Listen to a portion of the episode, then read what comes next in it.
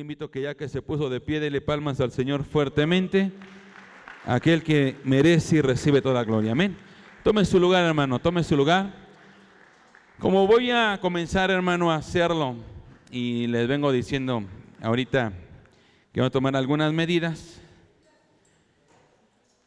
aunque ya nuestro hermano Rubén ya lo hizo, yo le voy a pedir, hermano, que le regale solo una sonrisa al que tiene a su lado. Hay que aprender algunas culturas como el, el saludo apache, how, Ahora sí que de lejitos el how, hola, adiós. Pero hermano, tampoco voy a exagerar que a nadie quiere saludar, tampoco hermano. Este, porque si no desde aquí hermano digo, hermano, Dios les bendiga, despedidos y adiós. No hermano, creo que cada uno tiene sensibilidad y sabe dónde está.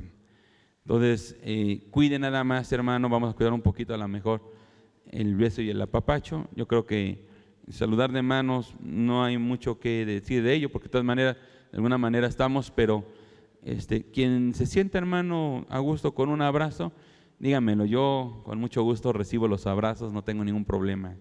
Eh, los apapachos los recibo yo, amén. Vamos a traer la palabra del Señor. Yo sé que el Señor nos tiene que hablar muchas cosas el día de hoy.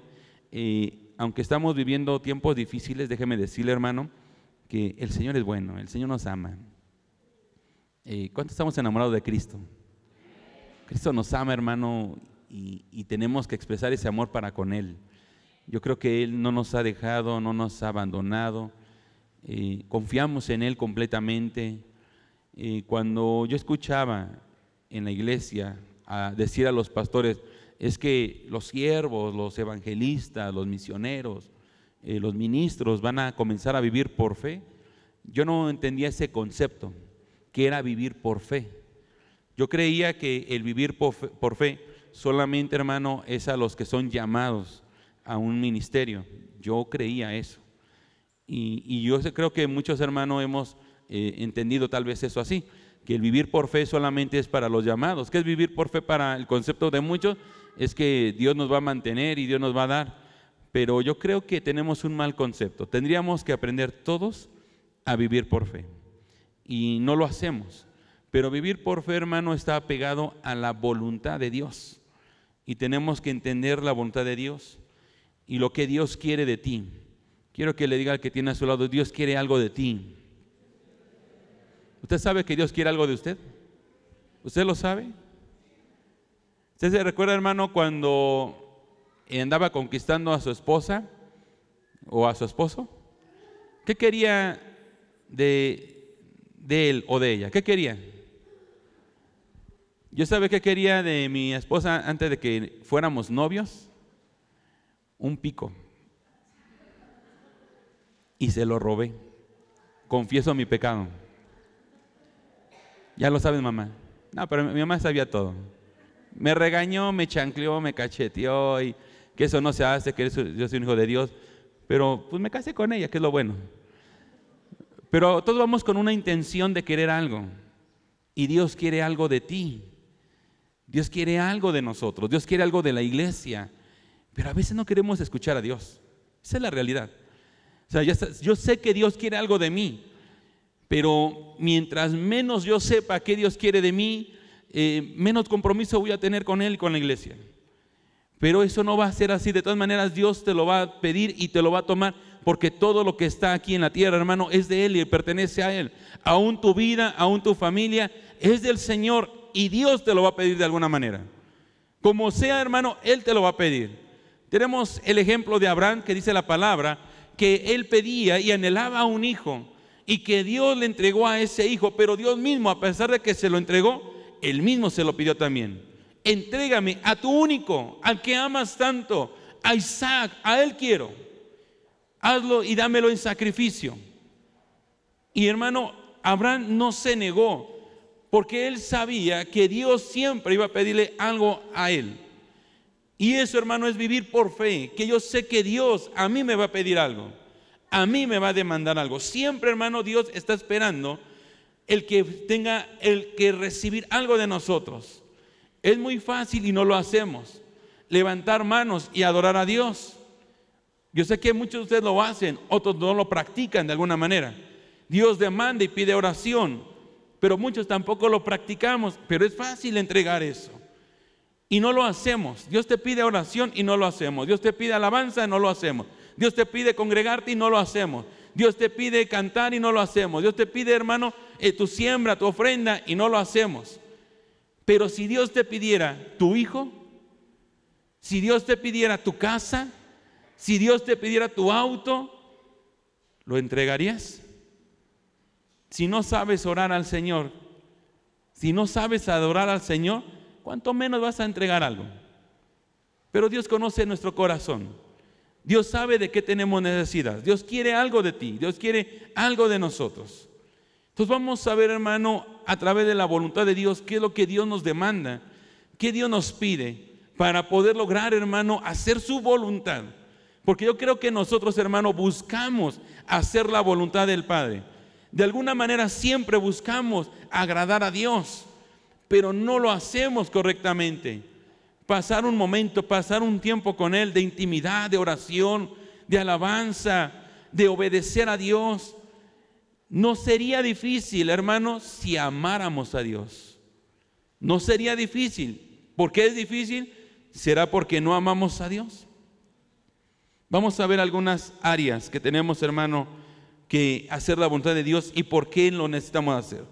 La voluntad de Dios, hermano, que yo creo que pedimos siempre a Él es a través de las circunstancias. Siempre. Desde cuenta, hermano, que en la mayoría de las oraciones y de demandar y pedir la voluntad de Dios tiene que ver con circunstancias. Señor, si es tu voluntad que yo encuentre un nuevo trabajo, si es tu voluntad sanarme, si es tu voluntad restaurar a mi familia, si es tu voluntad, toda una demanda de voluntad de Dios para obtener algo. Pero hay que cambiar, hermano, nuestra mentalidad de todo para nosotros. ¿Qué pide Él? ¿Qué le has dado a Dios? Dile que tienes todo. ¿Qué le has dado a Dios? ¿Qué le ha dado esta semana? ¿Qué le dio? ¿Le entregó un tiempo de oración a Él? le entregó, hermano, un carácter noble a él. ¿Qué le entregó a Dios esta semana? Probablemente se olvidó de darle algo a Dios. De a Dios se le da todos los días. ¿Cada cuando come, hermano? ¿Cada mes? Come todos los días. Y tres veces, y algunos dragones comemos hasta cinco veces. Y a Dios, hermano, ¿cuándo le damos algo a Dios? Déjele de dar de comer a su hijo. Déjele de dar de comer a su hijo. Usted, hermano, va a ver a su hijo llorando todo el tiempo. ¿Por qué a Dios no, hermano? ¿Porque no lo escucha o porque no quiere escucharlo? ¿Porque no lo ve o porque no quiere verlo? Porque Dios, hermano, se muestra y se deja ver y habla con nosotros. Porque Él es un Dios verdadero, es un Dios vivo. Y Padre, y déjeme decirle que el Padre, hermano, está esperando a que sus hijos, hermano, le escuchemos y le hablemos. Él espera eso. Déjeme decirle algo poderoso, hermano, que Dios está mirando a su hijo y cuando hay una necesidad, Dios nos da y nos da, eh, sobreabundantemente. Dios nos da, hermano, porque nos ama. Y Él te escogió a ti, no tú a Dios. Él te ama por sobre todas las cosas. Quiero que me acompañe al libro de Filipenses, capítulo 3. Vamos a ver una primera área que es importante que tenemos que hacer todos nosotros y que entregamos, tenemos que entregar a través de su voluntad. Capítulo 3, versículo 10 de Filipenses. ¿Lo tenemos? Si no, lo tenemos en pantalla. A fin de conocerle y el poder de su resurrección y la participación de sus padecimientos, llegando a ser semejante a él en su muerte. Si en alguna manera llegase a la resurrección, de entre los muertos, a fin de conocerle. Dios desea y Dios quiere que le conozcas. Repita conmigo, Dios quiere que le conozcan. Dios demanda y pide que le conozcamos. No solamente que sepamos de Él, no solamente saber de Él. Dios quiere que le conozcas, pero con intimidad. Dios quiere tener un tiempo de comunión y relación contigo. El conocer, hermano, sus padecimientos. El conocer lo que Él pasó, hermano, en la cruz del Calvario. El conocer, hermano, quién es Dios. Conocer su resurrección y su venida pronta. conocerle, porque si yo sé, los discípulos, hermano, cuando vieron ascender a, Jesús, estaban, hermano, en paz, porque ellos sabían que así como murió y resucitó, y Él les prometió, vendré pronto por ustedes, así murieron, esperando su venida. Ellos sabían que venía el Señor pronto por ellos y lo esperaron pacientemente hasta la muerte. ¿Por qué? Porque tenían una relación íntima con Dios. A veces nos olvida tener una relación íntima con Dios. Si hablamos del matrimonio, próxima semana, yo le pido que no falte, traiga a su familia. No importa, hermano, si viene una enfermedad, venga. Hace un momento en oración me dijo Dios, unge a toda la iglesia con las familias. Pero no quiero hacerlo hoy, hermano. Quiero hacerlo el próximo domingo para que traiga a su familia, traiga a sus hijos. ¿Sabe por qué, hermano? Tenemos que prepararnos. Pero el problema de los matrimonios, hermano, el por qué se separan, por qué discuten, porque no tienen intimidad. Se acostumbraron a estar juntos solamente, hermano, a vivir juntos en la casa, pero sin intimidad. No hablo de una relación sexual, estoy hablando, hermano, de una comunión, de pasar tiempos con la, con, la, pareja, pasar tiempos con la familia. La intimidad es importante y Dios quiere y demanda en su voluntad que tengamos intimidad con Dios. Y tienes que pasar tiempos con Dios. Cuando tú pasas en intimidad con Dios, hermano, déjame decirte que son los tiempos más placenteros en la vida del cristiano. Son los tiempos, hermano, más deliciosos en la vida del cristiano. Pasar tiempos con Dios. Nuestros pensamientos se aclaran. Dejamos a la naturaleza del hombre, hermano, eh, eh, muerta para que el espíritu de Él esté en nosotros y nos haga una vida diferente. Pero no pasamos intimidad con Dios.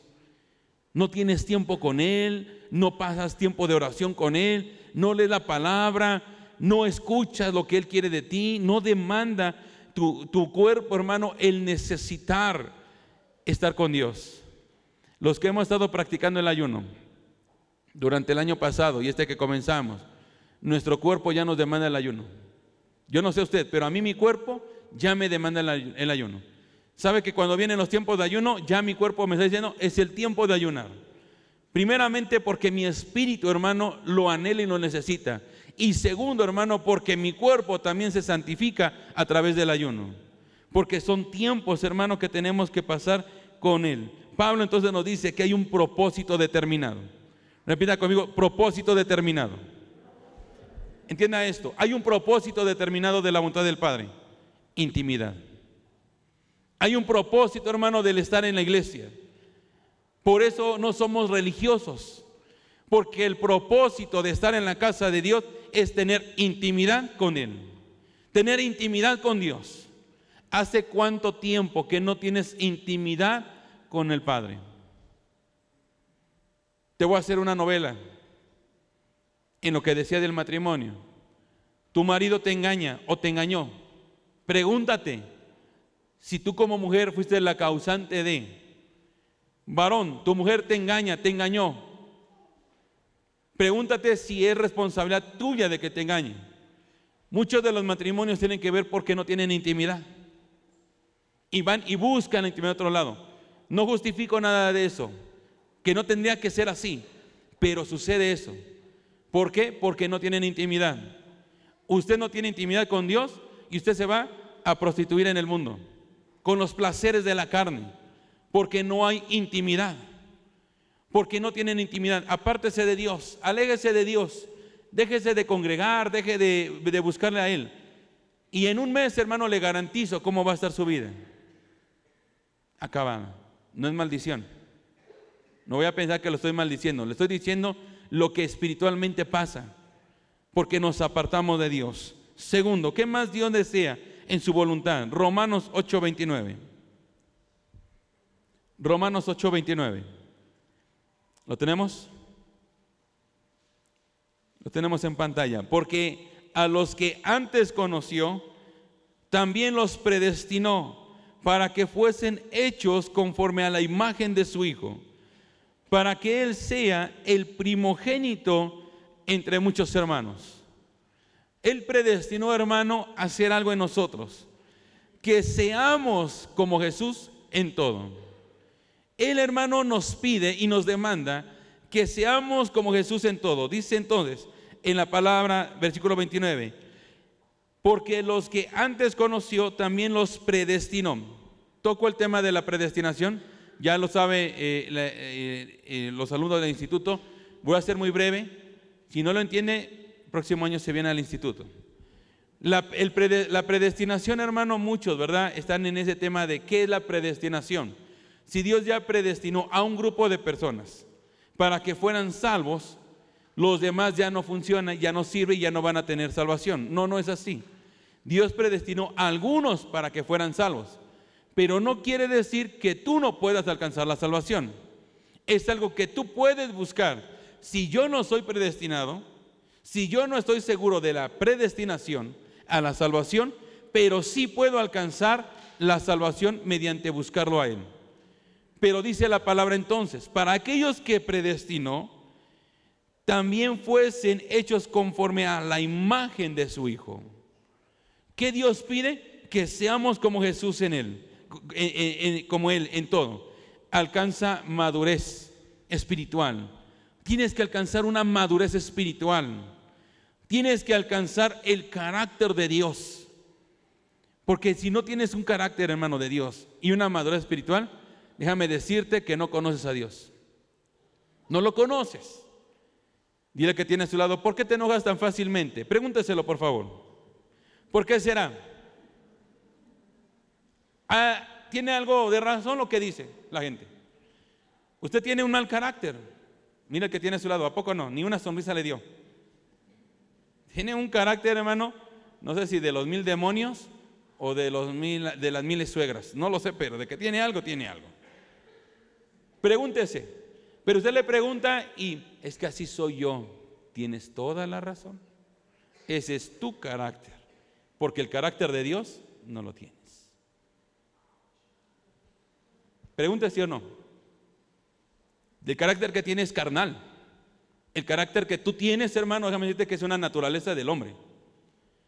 Pero cuando tu carácter, hermano, es conforme al carácter de Dios, no te digo que no te vas a enojar, porque a veces piensan que nosotros los cristianos evangélicos, ahora vamos a tener que tener un lenguaje así para ustedes, este, piensan que no somos mansos.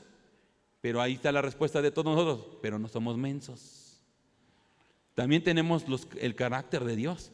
Y el carácter de Dios, hermano, tiene autoridad pero no ofende. El carácter de Dios, hermano, sabe cuándo enojarse, pero no lastima, no comete pecado. Por eso dice la palabra, tenemos que tener el carácter de Dios. Tenemos que tener la madurez espiritual. O a veces nos seguimos comportando como niños. El hermano no me saludó, me voy de la iglesia. De veras, háganle llamada a Yair porque no lo veo. Los maestros.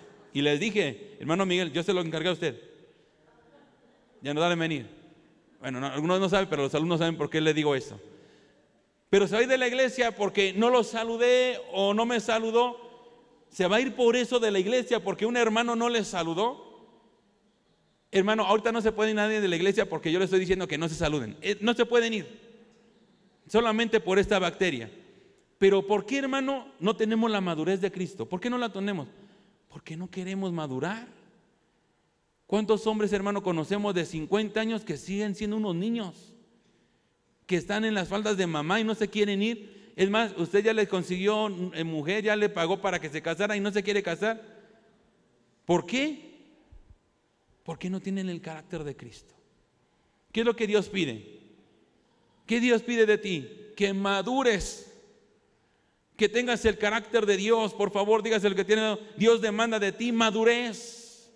Dios demanda de ti carácter de Cristo, carácter de Dios. Pero no quieres cambiar, no quieres hacer algo. ¿Por qué? Porque no tienes intimidad, no te importa y es importante eso. Busca a Dios, hermano. Cuando tú buscas a Dios, vas a encontrar la madurez. Cuando buscas a Dios, hermano, encuentras carácter de Él. Porque sus hijos, hermano, tienen el carácter de ustedes. Y yo me he dado cuenta de eso. Tercero, Segunda de Corintios capítulo 3. Segunda de Corintios capítulo 3. ¿Lo tenemos? Versículo 18. Por tanto, nosotros todos, mirando a cara descubierta como en un espejo la gloria del Señor, somos qué? Transformados de gloria en gloria, en la misma imagen, como por el Espíritu del Señor. Lo vuelvo a leer. Por tanto, nosotros todos, todos nosotros, mirando cara descubierta para que tú muestres quién eres y reflejes quién eres, como en un espejo la gloria del Señor, para que te reflejes quién eres tú, para que te reflejes, hermano, la naturaleza que tienes. Somos transformados de gloria en gloria. ¿Qué Dios demanda de nosotros, hermano? Transformación. Dios demanda un cambio, Dios demanda que nos transformemos. Una persona que es igual todo el tiempo, hermano, es una persona que no tiene, hermano, acercamiento con Dios. No tiene comunión con Dios. Una persona que está con Dios todo el tiempo en intimidad, vienen transformaciones inmediatas, vienen cambios inmediatos. Porque en la transformación, hermano, se encuentra la gloria de Dios. Cuando viene la transformación, hermano, en nosotros viene la naturaleza divina en nosotros, nuestra vida, y Dios comienza a glorificarse en nosotros. Si entendemos esto, hermano, que a través de la comunión y lo que Dios demanda de mí, hermano, entiendo que necesito ser transformado. Pero la transformación no viene de un cambio solamente, hermano, de mentalidad hoy. Viene de un cambio, hermano, de una mente que siempre está buscando formarse en todo tiempo. Señor, ayúdame a cambiar. Y tú crees que mañana ya cambiaste. No puede. Tienes que transformarte para que venga el cambio.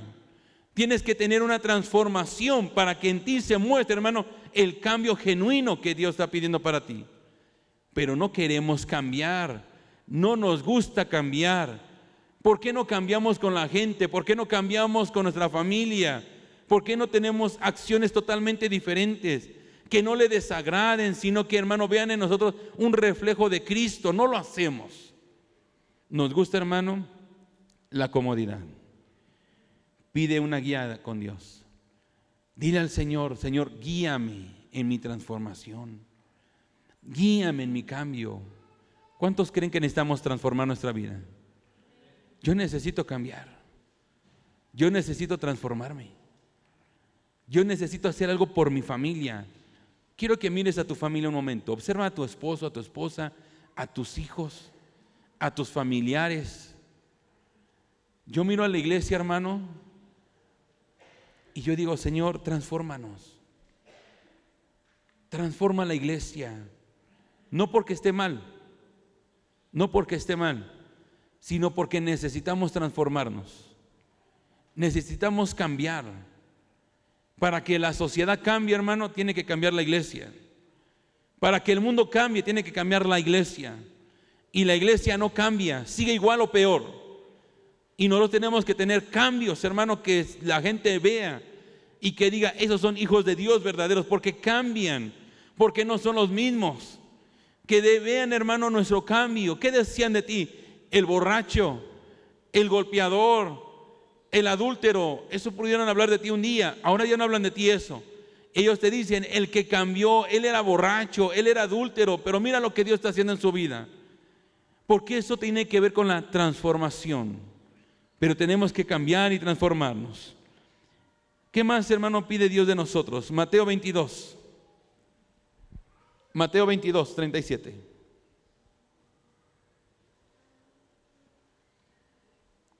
¿Lo tenemos? Jesús dijo, amarás al Señor tu Dios con todo tu corazón, con toda tu alma, con toda tu mente este es el primer y gran mandamiento. Y el segundo semejante, amarás a tu prójimo como a ti mismo. La semana pasada compartía esto. Para tú amar a Dios, hermano, tienes que aprender a amarte a tú mismo. Tú tienes que aprender qué Dios demanda, cuál es la voluntad de Dios, que aprendamos a amar.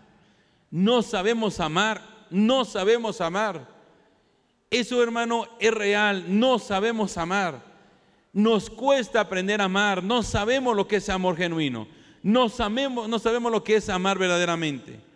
porque no nos amamos a nosotros, porque no nos respetamos nosotros mismos, no nos cuidamos, no nos valoramos, no nos atendemos, no amamos al prójimo, no amamos a Dios. ¿Cómo te comportas con tu prójimo? ¿Te comportas bien con el que se comporta bien contigo? ¿Te comportas amable con el que es amable contigo? ¿Te comportas misericordioso con el que es misericordioso contigo? Pero con aquel hermano que te hizo daño un día, con aquel que no te saludó, con aquel hermano que tal vez te hace malas caras, con aquel que un día habló mal de ti, ¿cómo te comportas con él o con ella? ¿Indiferente? ¿No hacemos eso?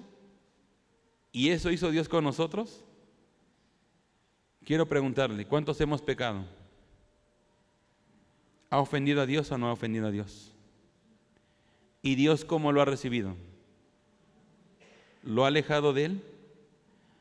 ¿Dios no te ama? ¿Dios no tiene misericordia de ti? ¿Dios no ha tenido cuidado de ti? ¿Usted se ha puesto a pensar lo que Dios ha hecho por usted y usted nunca le ha dado gracias? ¿Se ha puesto a pensar, hermano, que Dios demanda amor y pide amor para Él, para el prójimo y para usted mismo y no lo hacemos? ¿Se ha puesto a pensar que Dios demanda amor y no le damos amor? ¿Que Dios demanda amor para el prójimo y no lo hacemos? Limitamos nuestro amor solo para Dios. Maldito el hombre que confía en el hombre. Por eso yo no amo al hombre, no, pero hay un mandamiento y es importante cumplir lo que es amar al prójimo. El que te ultraja, el que te maldice, ámalo. Ámate a ti mismo, apréndete a respetar, date a respetar, cuídate tú mismo. Porque si no muestras el amor para con ellos o para contigo o para con Dios, ¿dónde está el reflejo de la voluntad del Padre? No queremos entregar amor. Nos cuesta trabajo amar al que nos ha lastimado.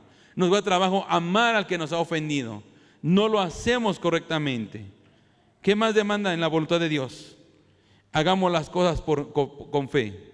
Haga las cosas con fe. Hebreos capítulo 11, versículo 6. Hebreos 11, 6. ¿Lo tiene? Pero sin fe es imposible agradar a Dios. Pero sin fe es imposible agradar a Dios.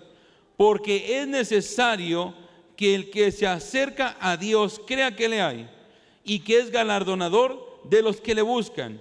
Vivir por fe es un principio que tendríamos que tomar todos.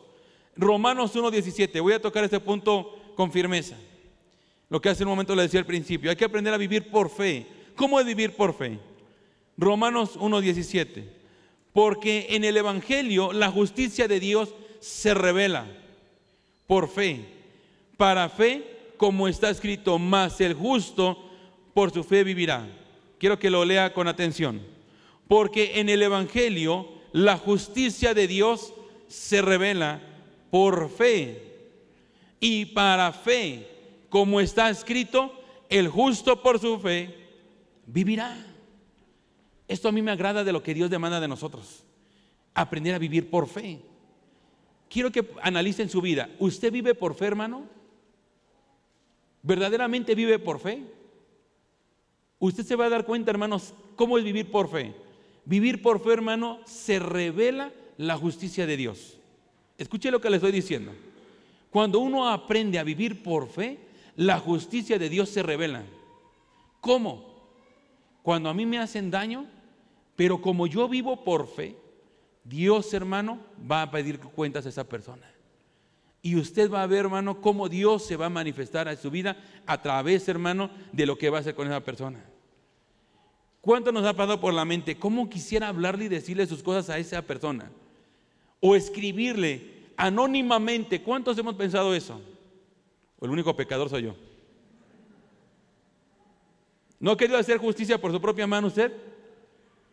¿No ha querido que le pase algo? ay, ojalá y se enferme y le pase algo para que se dé cuenta que se mete con un hijo de Dios. No, suya es la venganza, no mía. Suya es la venganza, no mía. Pero cuando usted vive por fe, hermano, usted no espera que Dios se vengue de él, de usted más bien. Dios, hermano, lo que hace cuando usted vive por fe es que Dios lo guarda y lo cubre y lo va a galardonar. ¿A qué me refiero? Ok, le hicieron daño a usted y usted demanda, hermano, justicia, porque eso lo vivimos todos. Que Dios haga justicia en mi vida, que Dios me haga ver justicia, pero a veces queremos, hermano, ven Cristian, por favor. A veces, hermano, pensamos esto, que la persona que a mí me hizo daño, yo quisiera que la justicia de Dios fuera pronta y yo verlo caer. Es lo que queremos ver muchos. Yo quiero estar en lo alto cuando Él está abajo. Es lo que quiero ver. Pensamos que esa es la justicia de Dios. ¿Cómo quiero que Dios haga justicia en mi vida? Pero como yo vivo por fe, hermano, yo no necesito ver lo que va a hacer con Él. Yo no necesito ver. Se lo voy a ilustrar. Cuando alguien me hizo daño, yo lo que a veces pienso, perdón que me suba de este lado, es yo estar así, mirándolo a Él, cómo quedó. Pero dice la palabra, que el justo por su fe vivirá. A veces queremos, hermano, ver a Él que cayó, pero probablemente, hermano, Dios no va a permitir que Él caiga. Probablemente. Dios no va a permitir que Él caiga, porque tal vez también Dios quiere a un trato con Él. Pero lo que sí va a hacer Dios con usted, hermano, es que lo va a poner en otro lugar. A usted lo va a poner sobre todo y usted jamás lo va a ver. ¿Por qué, hermano? Porque dice la palabra que la fe revela, muestra la justicia de Dios, pero a usted lo galardona. Tal vez Él no va a caer, pero Él sí me va a ver cómo voy a crecer. Tal vez Él, hermano, va a seguir en la misma postura, pero Él sí va a ver lo que Dios va a hacer conmigo. Y eso lo va a hacer Dios con usted, hermano. Dios, la justicia de Dios se va a revelar en su vida. Y que cuando alguien se levante en contra de usted, hermano, Dios lo va a galardonar.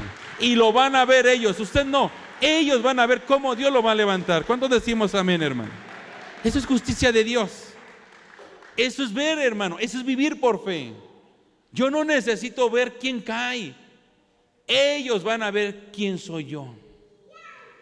Dios va a mostrarles a ellos, hermano, qué está haciendo con mi vida. Usted no pide, hermano, ver a nadie caer. A nadie, jamás, jamás. No se alegre por el que caiga. No se alegre, hermano. No haga mal por mal. No haga nada de eso. Usted viva por fe. Señor, me hicieron daño. Sé tú justo conmigo. Acuérdate de mí, Señor. Y Él, hermano, lo va a galardonar. Él lo va a bendecir. Él le va a dar paz que Él no va a tener. Él le va a dar, hermano, a Él lo que Él merece por lo que hizo usted dedíquese a vivir por fe. ¿Qué es la voluntad de Dios entonces? Viva por fe. Viva creyéndole al Señor. Hoy tengo, mañana no tengo, pero yo sé que mañana será otro día y tendré después más. Porque Él es fiel, hermano. Él no nos deja. Tal vez hay cosas, hermano, que nosotros mismos hemos sido responsables de nuestras acciones y tenemos las consecuencias de eso. Probablemente, arrepiéntete. Porque vivir por fe, hermano, es revelar lo que viene en camino. Y vienen cosas muy buenas para usted, hermano. Yo veo en el nombre del Señor que vienen cosas grandes, grandes para usted en el nombre del Señor. Amén. Sigamos. Vamos a ver otra, postura. ¿Qué nos falta? Efesios capítulo 3, 4, perdón, Efesios 4, versículo 31.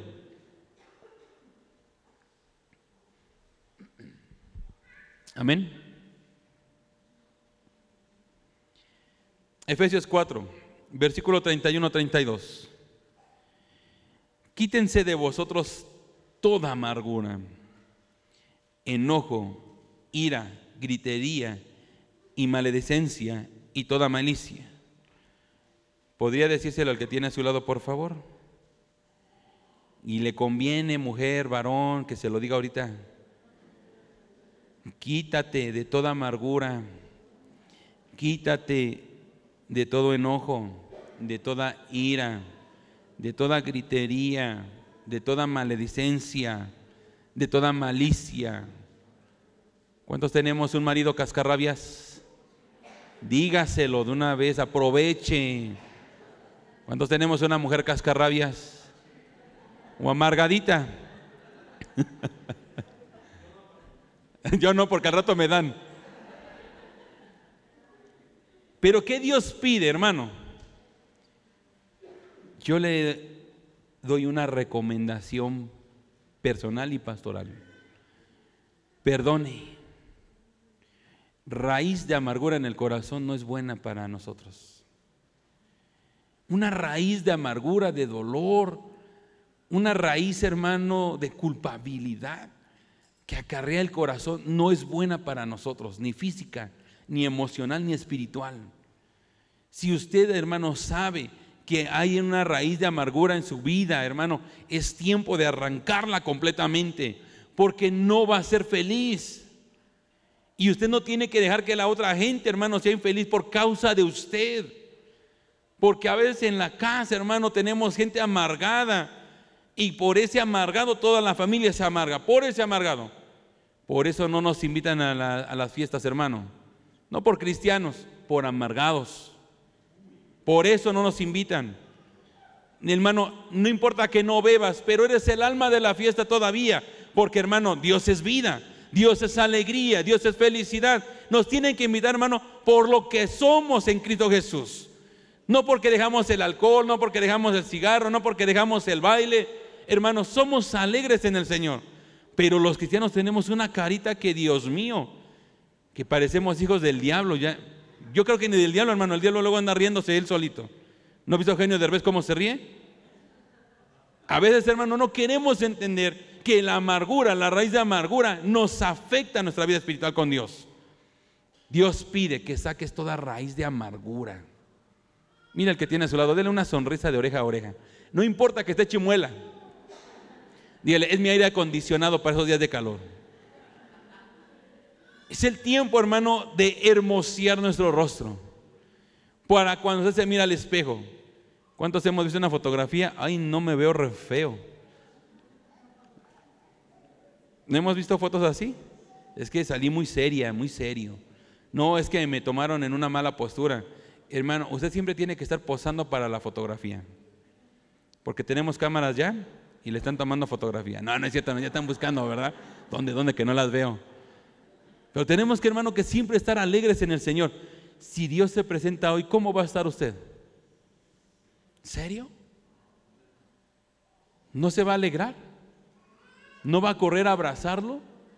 ¿No va a correr a decirle, Señor, te esperaba tanto tocarte, abrazarte, decirte, pero si Dios te ve con esa carita, hermano, que hoy veniste de contravir, Dios mío, no va a querer ni acercarse a ti. Tienes que aprender, hermano, a ser de tu corazón un manantial de vida. Tienes que aprender a hacer de tu corazón un manantial que fluya alegría, gozo, pasión por las almas, pasión por la familia, amor por Él. Estar alegre, Dios te ha dado mucho, hermano, como para no alegrarnos. Dios nos está dando más de hermano lo que esperamos. Por busca la dirección, hermano, para cuando tengas una raíz de amargura. Señor, dime, ¿por qué tengo una raíz de amargura? ¿Qué me hizo daño? ¿A quién debo de perdonar? ¿A quién debo de soltar? Hacemos un ejercicio, levante su mano. Y hoy declaremos, Señor, hoy suelto a aquella persona que me hizo daño desde mi infancia o de mi juventud o de mi edad adulta. A ellos pido, les perdono en el nombre de Jesús y quito de mi corazón toda raíz de amargura en el nombre de Jesús. ¿Cuántos decimos amén? ¿Puede darle palmas al Señor, hermano? Saquemos toda raíz de amargura. Primera de Tesalonicenses, vamos con el siguiente, vamos a dos más y termino. Primera de Tesalonicenses capítulo 5, versículo 18. Primera de Tesalonicenses capítulo 5, versículo 18. ¿Lo tenemos? ¿Cuál es la voluntad de Dios? Dad gracias en todo. Porque esta es la voluntad de Dios para con nosotros en Cristo Jesús dar gracias a Dios en todo. Aprende a ser agradecido con lo que Dios te da, con lo que Dios te permitió tener. Sea agradecido con lo que tienes. No es malo tener dinero. Lo malo, hermano, no es ser agradecido. No decirle gracias, Señor, por lo que hoy me permites tener. Gracias por lo que hoy tengo. Gracias por lo que hoy puedo eh, comer, tener, eh, disfrutar. Alégrese por lo que Dios le entrega en este momento pero sea agradecido. Tenga actitud de agradecimiento. Una persona agradecida, hermano, tiene puertas abiertas para mejores cosas. Es la puerta de la prosperidad. el agradecimiento. Una persona agradecida, hermano, tiene puertas de prosperidad. Pero una persona malagradecida, hermano, se cierra las puertas donde quiera. Jamás. Por eso cuando venimos, hermano, a la iglesia y presentamos nuestro diezmo y presentamos nuestra ofrenda, hermano, es en acción de agradecimiento. Gracias por lo que tú me das. Gracias por lo que hoy tengo, por lo que yo recibí esta semana. Gracias, Señor. Pero usted viene, hermano, ese canto de manos vacías no la cante. Ese de canto de con manos vacías vengo a ti, no, hermano, no. Usted siempre tiene que venir con manos llenas para el Señor. Pero usted viene, hermano, y nada más da gracias y no le muestra el agradecimiento, ¿cómo Dios lo va a bendecir más? Si no muestra, hermano, no hay puertas que le bendigan. Vuelvo a repetir, el agradecimiento, hermano, es la puerta de la prosperidad. Y es la voluntad de Dios. Sea agradecido con Dios en todo. Vamos por la última. Salmo 100, versículo 2. Salmo 100, versículo 2. Servir a Jehová. ¿Cómo?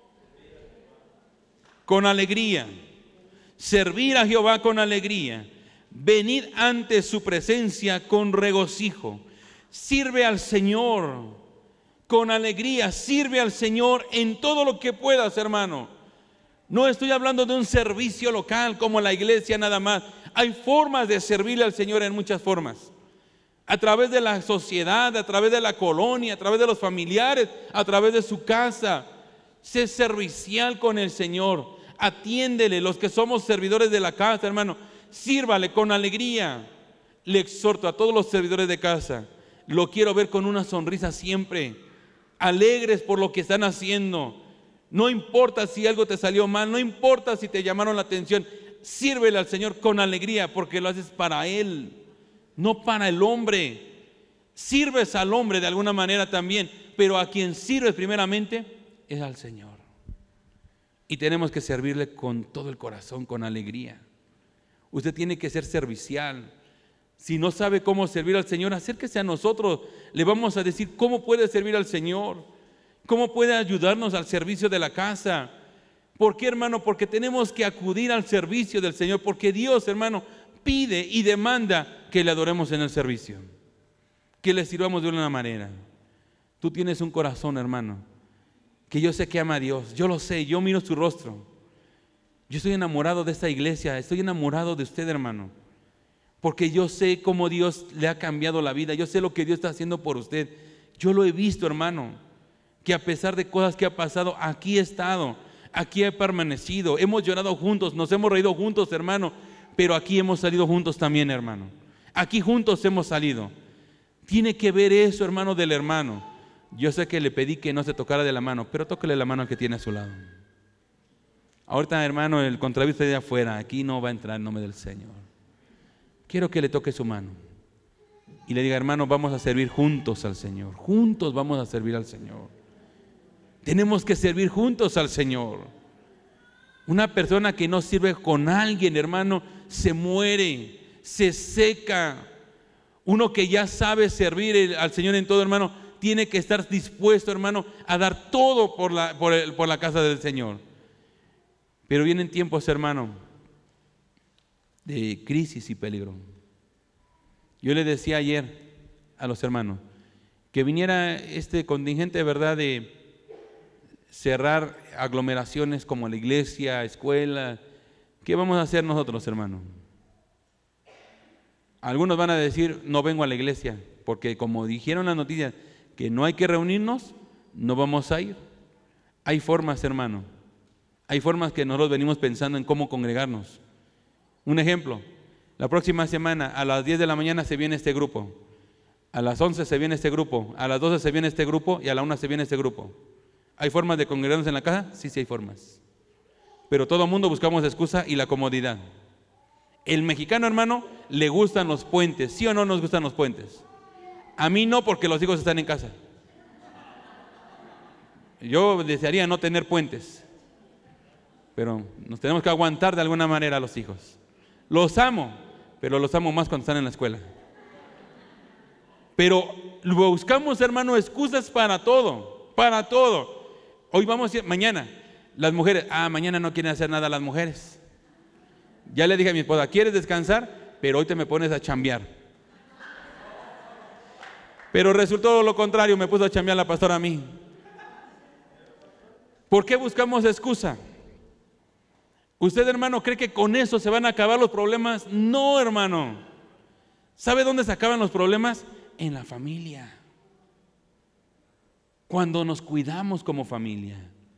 Cuando nos servimos como familia. Cuando nos servimos como iglesia. Usted, hermana, mujeres, levanten la mano todas las mujeres. No me salga, hermano, que son del montón que no va a ir a trabajar. Usted tiene una responsabilidad. Hermano Itzel, por favor. Se me va mañana a trabajar porque usted se descansó ayer, ya me dijeron. Un pajarito chismoso amigo que te quedas dormida todo el día. Tenemos que, hermano, trabajar. Bueno, que si la empresa dijo que no hay trabajo, ah, bueno, agárrese ese día. Pero no fue de usted. Mañana no va a ir al negocio, hermana Ángel. ¿Por qué? Al rato reprendemos a las hermanas. Vienen al final conmigo. No estoy diciendo que no lo haga. Simplemente, hermano, hay corrientes como esto que está sucediendo.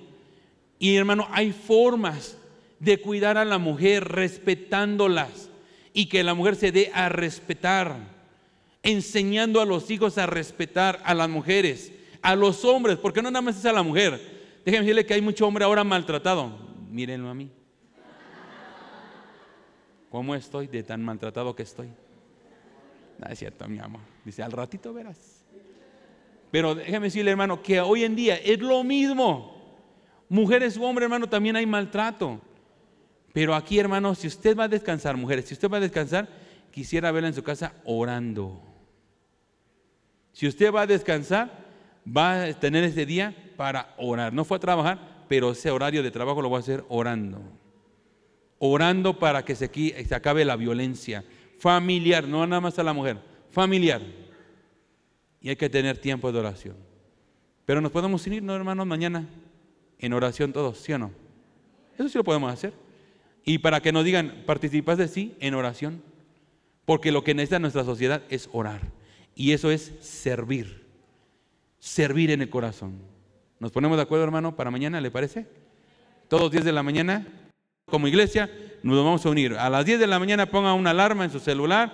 O usted, hermano, tenga ese tiempo. Me toca orar para que toda violencia familiar se acabe. Y vamos a orar para que Cristo, hermano, sea exaltado en las familias, en la sociedad, porque cuando hay un cristiano orando, hermano, Cristo se manifiesta en el nombre de Jesús. Y Dios sé que, hermano, Dios se va a manifestar en la sociedad. Dios lo va a hacer.